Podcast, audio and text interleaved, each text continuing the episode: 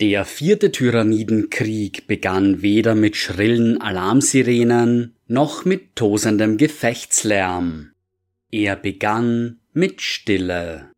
Eine Stille, die sich langsam aber stetig im Segmentum Pacificus auszubreiten begann. Astropathische Leuchtfeuer am äußeren Rand des Segmentums begannen eines nach dem anderen zu erlöschen. Tiefraumsatelliten stellten plötzlich ihre Funktion ein und erwartete Meldungen blieben aus. Doch das Imperium der Menschheit ist gewaltig. Es zu verwalten ist nicht weniger als eine monumentale Aufgabe. In endlosen Hallen drängen sich abertausende Adepten dicht aneinander, um den schier endlosen Fluss an Daten und Informationen zu bewältigen. Ein ausgefallener Transponder oder eine inaktive Astropathenstation bedeutet wenig, wenn man sie mit den Abermillionen Datenquellen vergleicht, die über das gesamte Imperium hinweg zu finden sind. Darüber hinaus ist die Technologie des 42. Millenniums alles andere als fehlerfrei, so dass Betriebsstörungen nicht ungewöhnlich sind. Und dann waren da noch die unzähligen anderen Bedrohungen, mit denen sich die Menschheit auseinandersetzen musste. Orkhorden bedrohten den galaktischen Osten schon seit langem, und seit der Öffnung des großen Risses fegten immer häufiger gewaltige Warpstürme über die Randbereiche. Die Wahrheit ist, dass die Ausfälle am Rand des Segmentum Pacificus durchaus bemerkt wurden. Es wurde ihnen nur keine besondere Bedeutung beigemessen. Erst als der große Verschlinger bereits tief in das Segmentum vorgedrungen war, erkannte das Imperium die Gefahr. Der Schatten im Warp blockierte Astropathenkommunikation und erst nach und nach erreichten die ersten Berichte über die bevorstehenden Schrecken das Imperium. Relaisstationen wurden in einem Schwall aufgestauter Hilferufe ertränkt, als die Stimmen tausender hilfloser Opfer auf die Astropathen niederprasselten. Imperiale Offiziere bemerkten, dass ihre Feinde von einem Moment auf den nächsten verschwunden waren, nur um zu erkennen, dass sie den Tyranniden zum Opfer gefallen waren. Schiffe traten hastig aus dem Warp, über und über mit Kampfspuren und dem Makel der gefräßigen Xenos übersät. Sie trugen die Sporen des großen Verschlingers auf nichtsahnende Welten, und schnell begannen sich Symbiontenkulte auf zahlreichen Planeten zu formen. Nur langsam konnten sich die Verantwortlichen ein Bild über die gegenwärtige Situation machen. Doch als es sich ihnen schließlich darbot, war es umso schrecklicher. Zwei Tentakel der Schwarmflotte Leviathan waren in den imperialen Raum vorgedrungen und hielten direkt auf das Segmentum Solar zu. Der von Norden herkommende Tentakel erhielt den Codenamen Nautilon, während der zweite auf den Namen Prometor getauft wurde.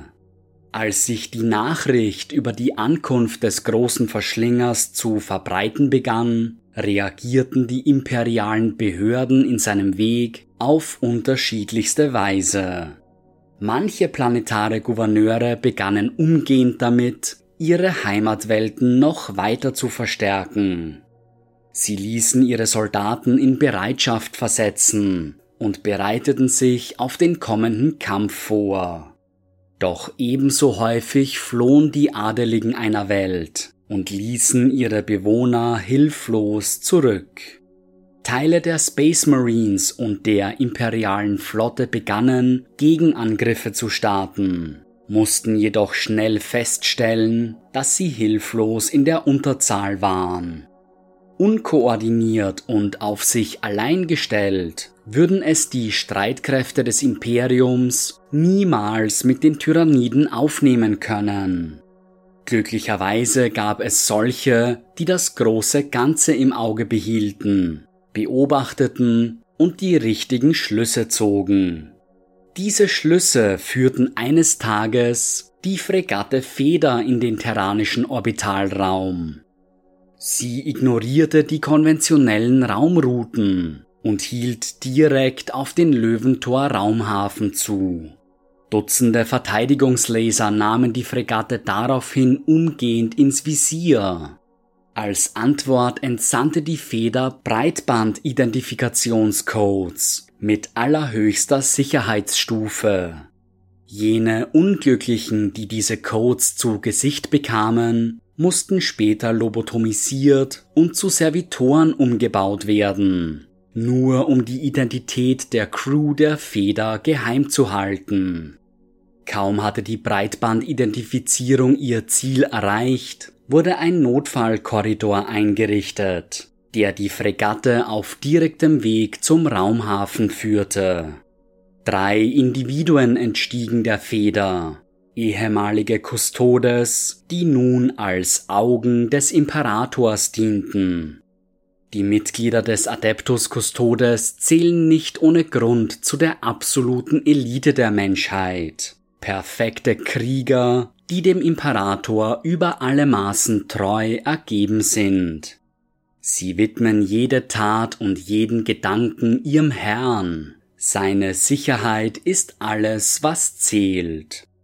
Sollte ein Kustodes eines Tages bemerken, dass seine Fähigkeiten auch nur um eine absolute Winzigkeit abgenommen haben, so beendet er seinen aktiven Dienst und begibt sich in ein freiwilliges Exil. Doch er bleibt ein treuer Diener des Imperators und beginnt seinen Herrn nun auf andere Weise zu unterstützen. Er zieht sich in den Schatten zurück, beobachtet und hält nach möglichen Gefahren für die Menschheit Ausschau. Manche von ihnen beginnen Spionagenetzwerke aufzubauen, um so ihr eigenes Blickfeld zu erweitern. Sie werden zu den Augen des Imperators. Als nun gleich drei von ihnen auf Terra ankamen, war klar, dass die Umstände ihres Besuches mehr als ernst sein mussten.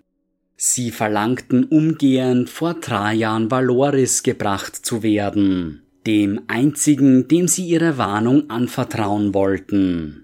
Der oberste Kustodes hatte bereits von seinem eigenen Informationsnetzwerk düstere Warnungen erhalten. Die Berichte der Neuankömmlinge bestätigten nun seine Befürchtungen. Der große Verschlinger war der Thronwelt näher als jemals zuvor. Augenblicklich trat er vor die hohen Lords von Terra, um umgehend Gegenmaßnahmen in die Wege zu leiten. Doch die Bürokratie des Imperiums behielt zunächst die Oberhand, als Valoris auf politische Spiele und Zynismus stieß Wer konnte garantieren, dass die Bedrohung durch diese Xenos überhaupt so gravierend war, wie behauptet wurde? Hatten vielleicht andere Mächte ihre Finger im Spiel? Würde gar Valoris selbst von diesem Unterfangen profitieren? Es bedurfte einiges an Überzeugungsarbeit. Doch schlussendlich gelang es dem Captain General, die Mehrheit der Versammelten zu überzeugen. Das Imperium war bereit, seine Streitmächte gegen die Tyranniden zu senden. Aushebungs- und Verlegungsbefehle wurden verteilt, während an allen Ecken und Enden des Imperiums unzählige Militärorgane zum Leben erwachten. Es würde jedoch noch einige Zeit dauern, bis die Verteidiger all ihre Kräfte gesammelt hatten. Zeit, die sie vielleicht nicht einmal hatten. Noch während große Teile des Astra Militarums neu verlegt und ausgerüstet wurden, machten sich andere, elitärere Einsatzgruppen bereit, dem großen Verschlinger entgegenzutreten. Sie formierten sich in kleineren Flotten mit beachtlicher Reaktionsgeschwindigkeit, oft nicht größer als zwei oder drei Kriegsschiffe. Man gab diesen Gruppen den Namen Solklingen. denn sie bildeten die Schwerter, die die Menschheit verteidigen sollten. Viele dieser Soulklingen wurden von Space Marines angeführt, aber auch Teile des Adeptus Mechanicus oder der Adepta Sororitas beteiligten sich an diesem ersten Vorstoß. Selbst Trajan Valoris führte seine Custodes mit einer eigenen Soulklinge in die Schlacht, denn er war überzeugt, dem Imperator auf diese Weise am besten dienen zu können. Eine Welle an Soulklingen nach der nächsten verließ das Segmentum Solar und machte sich auf in das Segmentum Pacificus. Der Anblick, der sich ihnen hier bot, war grauenhaft. Dutzende imperiale Welten waren bereits von den Tyranniden verschlungen worden. Alles, was von ihnen übrig geblieben war, waren leblose Gesteinsbrocken. Anderswo tauchten die Schiffe inmitten einer Schwarmflotte auf, die sich umgehend auf ihre neuen Opfer stürzte. Das Imperium hatte gehofft, dass die Soulklingen ausreichen würden, um die gefräßigen Xenos aufzuhalten. Doch den kommandierenden Offizieren wurde schnell klar, dass sie sich nicht einzig und allein auf die Flotten verlassen konnten. Also begannen sie einen Notfallplan zu schmieden. Lord Sola Leontus hatte die Routen der Splitterflotten errechnen und Gebiete, die sie durchqueren würden, identifizieren lassen. Diese vagen Routen von Nautilon und Prometor wurden dann mit imperialen Raumkarten abgeglichen, mit Garnisonsberichten der örtlichen Garde und Lageeinschätzung der Inquisition. Nach und nach wurde eine Ankerwelt nach der nächsten festgelegt Planeten, die als Bollwerk gegen die Bedrohung dienen sollten. Die Welten zeichneten sich nicht nur durch eine außerordentliche militärische Präsenz aus, sondern verfügten auch über ein ausgedehntes Logistik- und Informationsnetzwerk. Auf ihnen würde sich die Menschheit dem großen Verschlinger entgegenstellen, sollte es den Tyranniden gelingen, die Soulklingen zu überwinden. Zahlreiche Kriegsschiffe machten sich auf, um die Verteidigung der Sektoren zu stärken, unter ihnen die mächtige Sternenfestung der Imperial Fists, die Phalanx. Auf ihr befand sich Lord Solar Leontus und sein Beraterstab. Ihr Ziel war die beachtlichste aller Ankerwelten, der Planet Sanctum im Bastior-Subsektor. Sanctum war als Ankerwelt bestens geeignet, war der Planet doch die Heimatwelt des Space Marine Ordens der White Templars. Die Astartes hatten zugestimmt, dass Leontus ihre Heimat zu einer befestigten Bastion gegen die Tyranniden umformte. Sie bedauerten nur, dass beinahe ihr gesamter Orden noch immer in den Indomitus-Kreuzzügen verstrickt war. Sie würden in den kommenden Konflikten keine tragende Rolle spielen können. Die Soulklingen stellten sich derweilen Prometor und Nautilon auf einer breit gefächerten Front entgegen. Egal ob auf Planeten, Raumstationen oder in der Kälte des Alls, die imperialen Verteidiger stemmten sich verbissen gegen die Flut aus Zähnen und Krallen. Sie waren den Tyranniden zwar zahlenmäßig weit unterlegen, doch die Bioschiffe waren langsam und konnten ausmanövriert werden. In einer Reihe von Blitzangriffen konnten den Xenos schwere Verluste zugefügt werden, und die Situation schien sich zunächst zu verbessern. Unter den konstanten Angriffen der Soulklingen verlangsamte sich der Vorstoß der Tyranniden und die Tentakel der Schwarmflotte begannen sich aufzuspalten.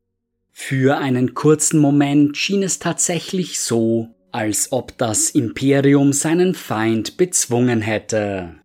Doch die Siegesschreie verstummten schnell, als sich weit hinter dem Vorstoß der Soulklingen ein weiterer Schwarmtentakel erhob. Die Verwirrung der ununterbrochenen Kämpfe hatte dazu geführt, dass die neuerliche Bedrohung nicht augenblicklich erkannt werden konnte. Verluste und Berichte über Feindsichtungen wurden falsch zugeordnet, und einmal mehr gelang es dem großen Verschlinger, sich unbemerkt an sein Opfer heranzupirschen. Es war Kampfgruppe Sextus des Indomitus-Kreuzzugs, die schließlich erkannte, was da auf sie zukam. Sanctum war mittlerweile zum wichtigsten Planeten der Verteidigung geworden. Zahlreiche imperiale Helden und Generäle befanden sich auf der Ankerwelt, um die angehende Kampagne zu koordinieren. Aus diesem Grund war Gruppenmeister Tyson Jakobe damit beauftragt worden, mit seiner Kampfgruppe die äußeren Systeme des Subsektors zu reinigen. Noch immer trieben hier und da Piraten, Heretiker oder Xenos ihr Unwesen, und die Verteidiger konnten das Risiko eines Überfalls nicht ignorieren. Jakobe hatte mit einer Reihe halbherziger Kampfeinsätze gerechnet. Mehr Reinigungsaktionen als echte Auseinandersetzungen. Doch dann verschwanden plötzlich zwei seiner Einsatzverbände spurlos. Zwei weitere Verbände wurden entsandt, um die Geschehnisse zu untersuchen. Doch auch sie waren von einem Moment auf den nächsten verschwunden. Jakobe wurde unruhig. Er erstattete Lord Solar Leontus Bericht und ließ seine übrigen Einsatzkräfte im Circeli-System sammeln. Da tauchten plötzlich Überreste von zwei der verschollenen Einsatzverbände aus dem Warp auf. Schwer beschädigte Schiffe, die eine Spur aus Flammen und Trümmern hinter sich herzogen.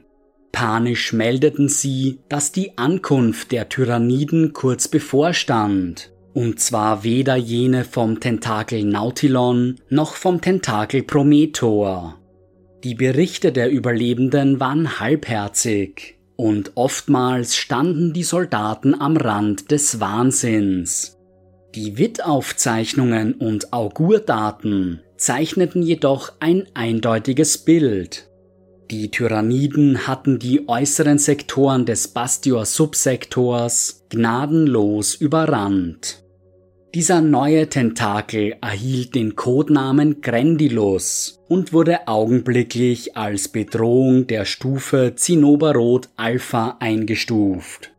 Warnungen wurden an den gesamten Subsektor gesandt, während sich Tyson Jakobe aufmachte, um den kommenden Schwarm auszukundschaften. Die Warnsignale, die sich nun im Bastior-Subsektor ausbreiteten, riefen einen Hagel unterschiedlichster Reaktionen hervor. Panik, Entschlossenheit, ja sogar Kampfeslust breitete sich unter der Bevölkerung aus. Die schlimmste Entwicklung befiel jedoch das Galgenturmsystem, als die ansässigen Geistlichen und planetaren Gouverneure die Ankunft der Tyranniden geradewegs leugneten.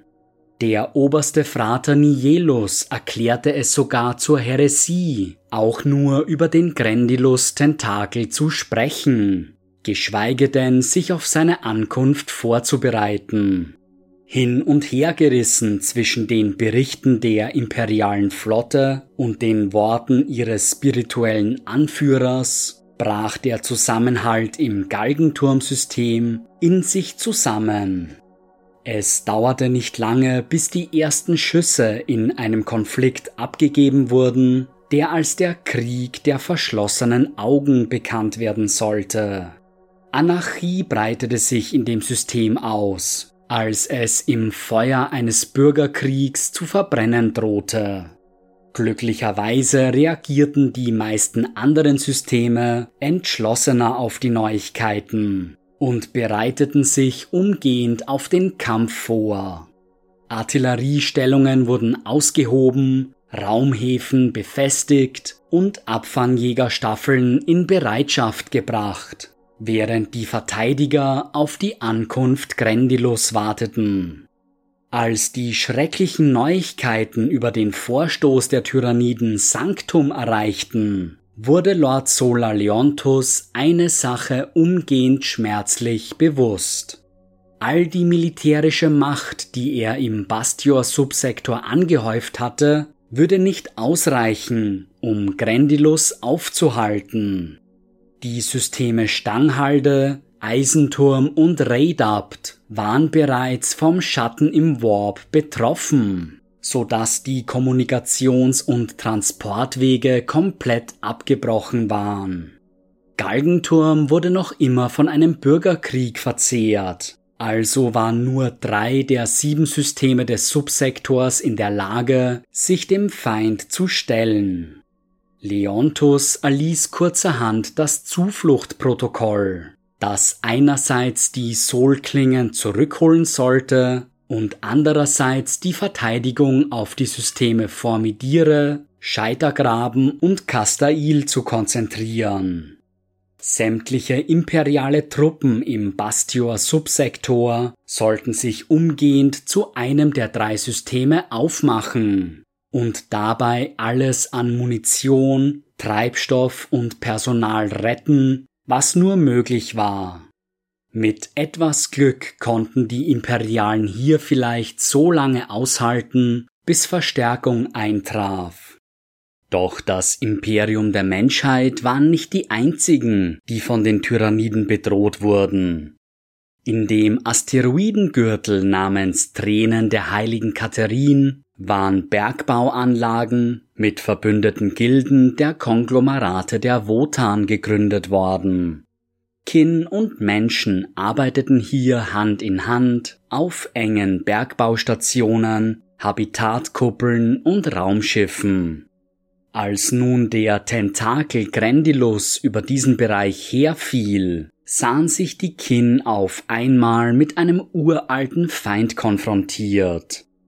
Im Palat-System erwachten verborgen gebliebene Gruftwelten zu neuem Leben, während verborgene Portale Eldar und Drukari ausspien.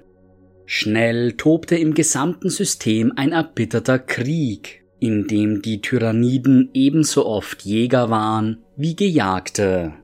Kriegsherr Ortskog und seine Grünhäute nutzten derweilen das Chaos im Subsektor aus, um weite Teile des Keepgen-Systems zu erobern. Und dann war da noch der Hexenzahnnebel, in dem boshafte Warpwesen zum Leben erwacht waren und sich nun über Xenos und Imperiale gleichermaßen hermachten. Trotz des erbitterten Widerstands unterschiedlichster Völker bahnte sich Grendilus unbarmherzig seinen Weg und drang immer tiefer in den Bastior-Subsektor vor. Viele imperiale Einsatzgruppen hielten sich an das Zufluchtsprotokoll und sammelten sich in den vorgegebenen Systemen. Jene, die zurückblieben, stellten sich entweder entschlossen ihrem sicheren Untergang oder gaben sich in ihren letzten Momenten den grausamsten Exzessen hin, die man sich nur vorstellen kann. Es dauerte nicht lange, bis Grendilus schließlich die Zufluchtssysteme erreicht hatte und die Verteidiger auch hier bis auf den letzten Mann kämpfen mussten. Stranghalde hielt dem Ansturm der Tyranniden zunächst noch tapfer stand. Doch nach elf Angriffswellen wurden die Planeten des Systems schließlich überrannt. Den Schiffsmeistern blieb nichts anderes übrig, als ihre Kameraden auf den Planetenoberflächen zurückzulassen und zu schwören, in ihrem Namen weiterzukämpfen. Das Redab-System hatte mehr Zeit gehabt, um sich auf den Angriff des großen Verschlingers vorzubereiten. Selbst nach 19 Angriffen war es den Tyranniden noch immer nicht gelungen, die besiedelten Planeten des Systems einzunehmen. Doch die Zahl der Verteidiger verringerte sich stetig, und es war nur noch eine Frage der Zeit, bis auch Raid fallen würde. Das verfluchte Galgensturzsystem, das die Existenz Grendilus so vehement geleugnet hatte, sah sich derweilen mit der vollen Macht des Verschlingers konfrontiert. Frater Nielus hatte dafür gesorgt, dass keinerlei Vorbereitungen auf die Ankunft des Schwarms getroffen wurden, und die Planeten des Systems mussten nun den Preis für seine Ignoranz bezahlen. Doch anstatt sich seinen Fehler einzugestehen, beharrte Nielus weiterhin darauf, dass dies alles nur Intrigen und Komplotte gegen ihn waren. Seine politischen Gegenspieler hätten heretische Hexereien entfesselt oder gar mutwillig feindselige Xenos freigesetzt. Selbst als die Landungssporen der Tyranniden bereits die Himmel zahlreicher Planeten im System verdunkelten, weigerten sich die Anhänger Nielos immer noch, die Wahrheit anzuerkennen. Schließlich fielen die Tyranniden auch in das letzte Zufluchtssystem ein, Formidiere und bahnten sich ihren Weg auf Sanktum zu. Als sich Furcht und Panik über das Eintreffen der Xenos unter den Soldaten der Verteidiger zu verbreiten begann, zeigte sich Leontos Erfahrung und Voraussicht. Er hatte bereits kurz nach seiner Ankunft im System Wittaufzeichnungen verbreiten lassen und Priester der imperialen Kirche in Position gebracht. Nun, in ihrer dunkelsten Stunde, wurden diese Aufzeichnungen abgespielt, begleitet von den feurigen Predigen der Priester. Hymnen zu Ehren des Imperators halten über die Welten und durch die engen Korridore der Schlachtschiffe. Auf hunderten Bildschirmen erwachte das flackernde Abbild des Lord Solar zum Leben, als er von Ehre und Pflicht sprach. Die Moral der Truppen erhöhte sich, Hände schlossen sich noch fester um Gewehrschäfte, als die Soldaten des Imperiums bereit waren, sich ihrem schlimmsten Albtraum entgegenzustellen. Und die Verteidiger sollten nicht lange auf ihren Einsatz warten müssen, denn bald schon entbrannten die ersten Gefechte im System.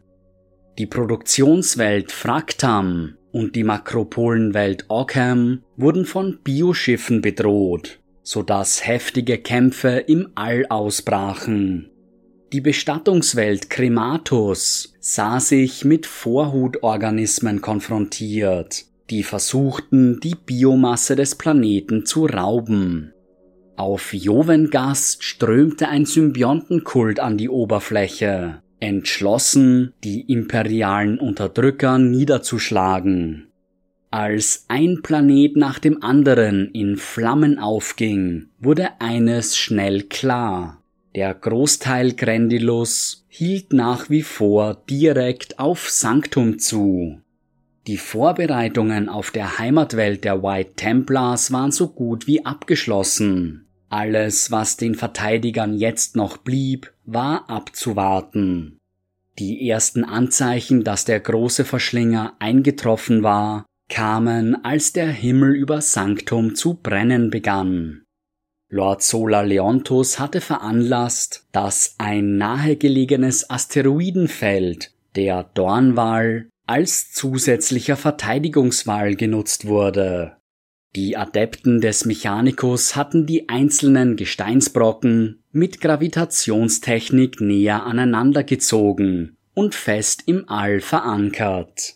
Garnisonen und Abwehrgeschütze waren dann auf den Asteroiden installiert worden, die allesamt von Büßern, Straftruppen oder fanatischen Freiwilligen bemannt wurden. Der Dornwall sollte zum ersten Schlachtfeld im Kampf um Sanctum werden. Ein Asteroid nach dem anderen wurde von den Klauen der Xenos aufgebrochen, während ihre Besatzung im Inneren noch immer um ihr Leben kämpfte. Tausende Schwarmkreaturen fanden in diesen ersten Stunden der Belagerung Sanktums ihr Ende doch Abertausende mehr fanden ihren Weg durch den Dornwall.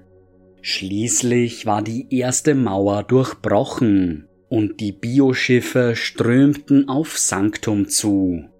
Doch die imperialen Verteidiger warteten nicht, bis die Tyranniden auf dem Planeten gelandet waren. Eine Welle an Kriegsschiffen nach der nächsten stellte sich den Xenos entgegen und verwickelte den Schwarm in unerbittlichen Orbitalkämpfen. Die Geschütztürme der Phalanx eröffneten das Feuer und zerfetzten jeden Bioorganismus, der sich zu nahe an die Festung heranwagte. Grendilus bewegte sich geradewegs auf einen Fleischwolf zu, dennoch schien sich der Vorstoß des Schwarms nicht zu verlangsamen. Für jeden vernichteten Feind erschienen Dutzende mehr, und obwohl die imperialen Schiffe ihre Position behaupten konnten, war es unmöglich zu verhindern, dass die Tyranniden auf Sanctum landen würden. Erst fielen nur einige wenige Transportsporen auf den Planeten nieder, verwandelten sich jedoch schnell in einen unaufhaltsamen Strom. Leontus hatte seinen Soldaten befohlen, mobil zu bleiben. Sie durften sich unter keinen Umständen in die Enge treiben lassen. Erbitterte Kämpfe entbrannten auf den weiten Ebenen, den dichten Wäldern und den steilen Gebirgen der Welt, als die imperialen Offiziere alles daran setzten, ihre Feinde zu überwinden.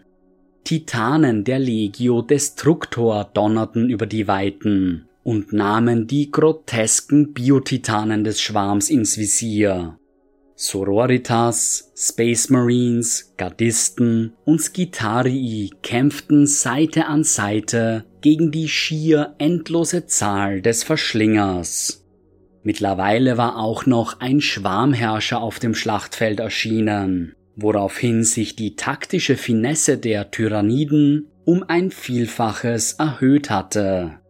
Ein Kampf auf offenem Feld war nun unmöglich geworden, und die imperialen Verteidiger begannen, sich in ihre Festungen zurückzuziehen.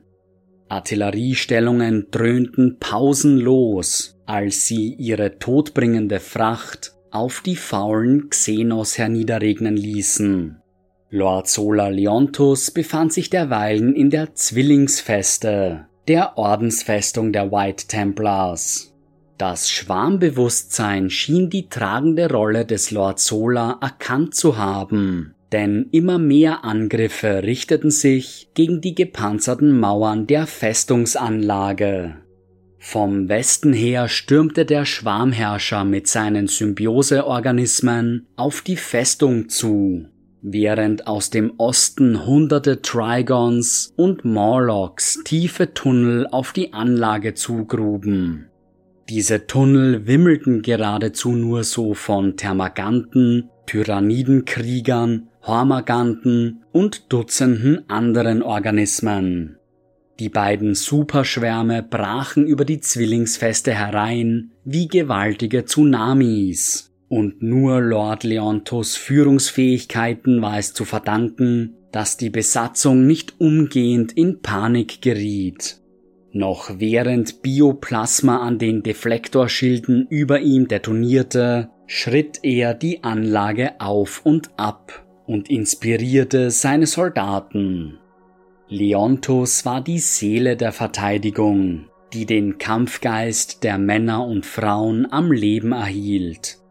Ordensmeister Cruxor Stavro war derweil die Faust, die jeden Eindringling zerschmetterte. Wo auch immer ein Tunnelorganismus seinen Weg ins Innere der Festung fand, stand Stavro mit seinen Astartes bereit, um die Tyranniden zurückzuwerfen. Er führte Gegenangriffe an, um die Xenos von strategisch wichtigen Positionen zu entfernen. Doch noch während die Helden des Imperiums ihren Pflichten nachkamen, entfesselte der Schwarm einen neuen Schrecken. Drei Schwarmboten waren erschienen und machten sich nun daran, über die Verteidiger herzufallen. Der erste brach in das Befehlssanktum des Erythratgipfels, wo er hunderte Strategen und Dutzende unersetzliche Cogitator-Bänke vernichtete. Einem unbekannten, tapferen Ordensdiener gelang es, die Plasmaverweigerungsanlage zu zünden und das Sanktum und alle in seinem Inneren zu zerstören, noch bevor der Schwarmbote wieder entkommen konnte. Der zweite machte sich über das Gensaatlager der White Templars her. Unterstützt von mehreren niederen Schwarmorganismen war er aus einem Trigon-Tunnel gestürmt, mitten im Herz der Ordensfestung. Fast ein Dutzend Dreadnoughts der White Templars mussten hastig erweckt werden, um sich dem Feind entgegenzustellen. Beinahe alle dieser altehrwürdigen Kampfbrüder fielen in der darauffolgenden Schlacht. Doch sie konnten genug Zeit erkaufen, bis Verstärkung eintraf. Die Organismen, die den Schwarmboten begleitet hatten, konnten allesamt vernichtet werden. Der Bestie selbst gelang jedoch die Flucht.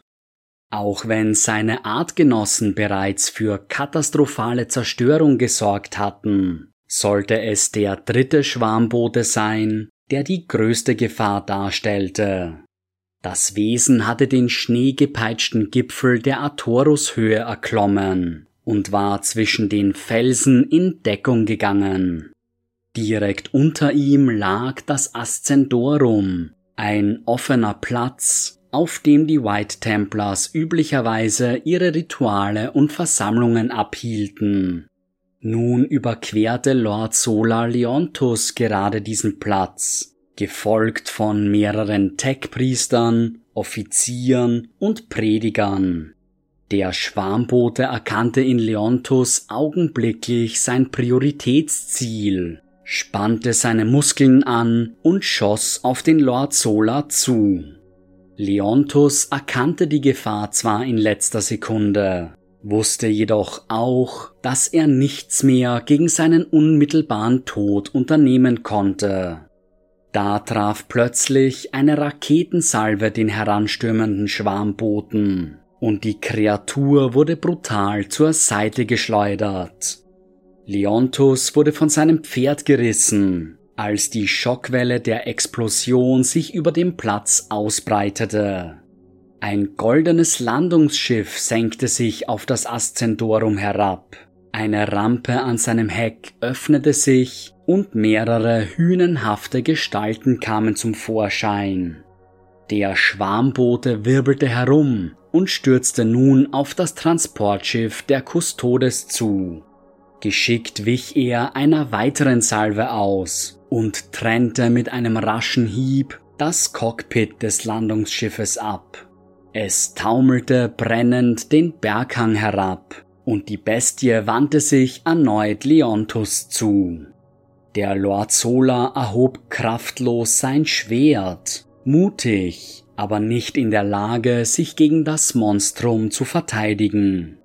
Da feuerten die Kustodes ihre Wächterspeere auf den Schwarmboten ab, und die Kreatur sah sich gezwungen, für den Moment von Leontus abzulassen.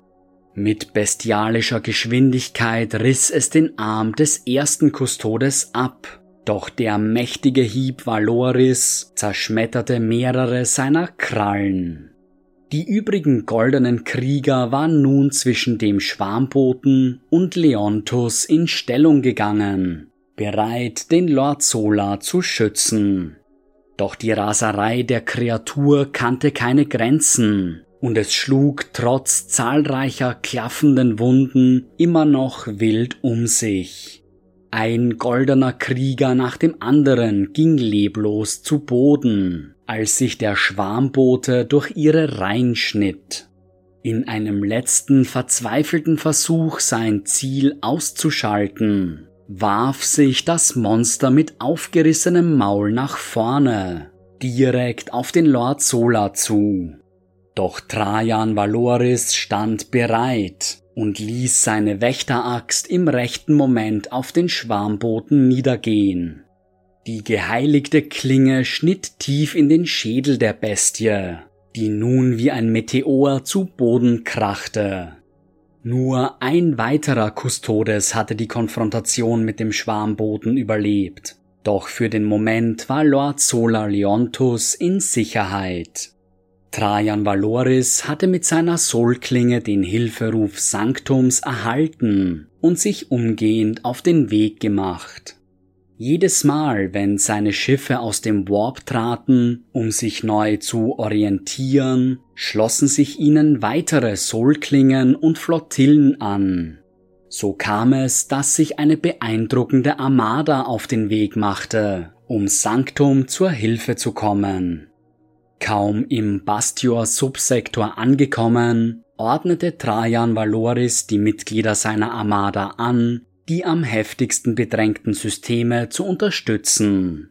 Zahlreiche Welten konnten durch die plötzlich eingetroffene Verstärkung gerettet werden, doch die Bedrohung durch Grendilus war noch lange nicht vorüber. Nicht allen Solklingen gelang es, ihre Feinde zu überkommen, und viele Planeten wurden von den Tyranniden einfach überrannt. Auch Sanctum selbst war noch längst nicht gerettet, denn noch immer schritt der gefürchtete Schwarmherrscher über seine Weiten. Und dann waren da noch die Tentakel Nautilon und Prometor. Durch den Abzug der Solklingen würden sie nun ihren Vormarsch ungehindert fortsetzen können, direkt auf das geheiligte Terra zu. Der vierte Tyrannidenkrieg hatte gerade erst begonnen.